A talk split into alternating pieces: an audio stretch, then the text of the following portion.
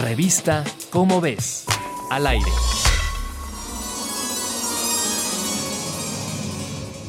Los niveles de carbono orgánico almacenado en el suelo, o SOC por sus siglas en inglés, es una medida para conocer qué tanto dióxido de carbono puede absorber y almacenar un ecosistema dado.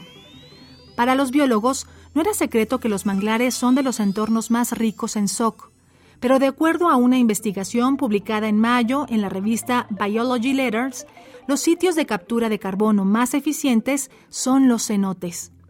Investigadores del Instituto de Ecología de la UNAM, de la Asociación Civil Colectividad Razón Natura y de la Universidad de Wollongong, Australia, estudiaron tres puntos en específico del territorio mexicano. El caza cenote, el cenote de Yaxchen y el cenote jaguar. Todos ellos reportaron una densidad de SOC mucho mayor a la de cualquier otro manglar en el mundo, principalmente el caza cenote.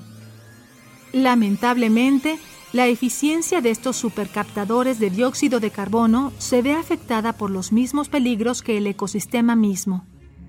Turismo excesivo, extracción de agua dulce y contaminación por actividades industriales y agrícolas.